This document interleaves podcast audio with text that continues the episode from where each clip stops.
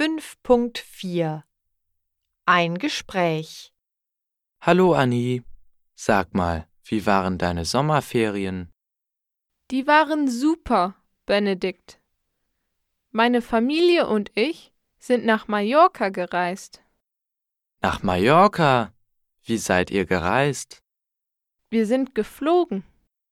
Fliegst du gern? Wie war denn die Reise? Ich fliege sehr gern. Aber mein Vater hat Flugangst. Der Flug hat zwei Stunden gedauert. Ich habe Musik gehört und gelesen. Wo habt ihr übernachtet? Wir haben in einem Drei-Sterne-Hotel übernachtet. Das Hotel lag direkt am Strand. Es war klasse. Was habt ihr jeden Tag gemacht? Wir sind jeden Tag im Meer geschwommen. Mein Bruder und ich haben Volleyball gespielt.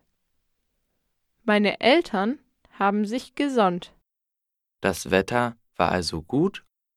Das Wetter war echt super.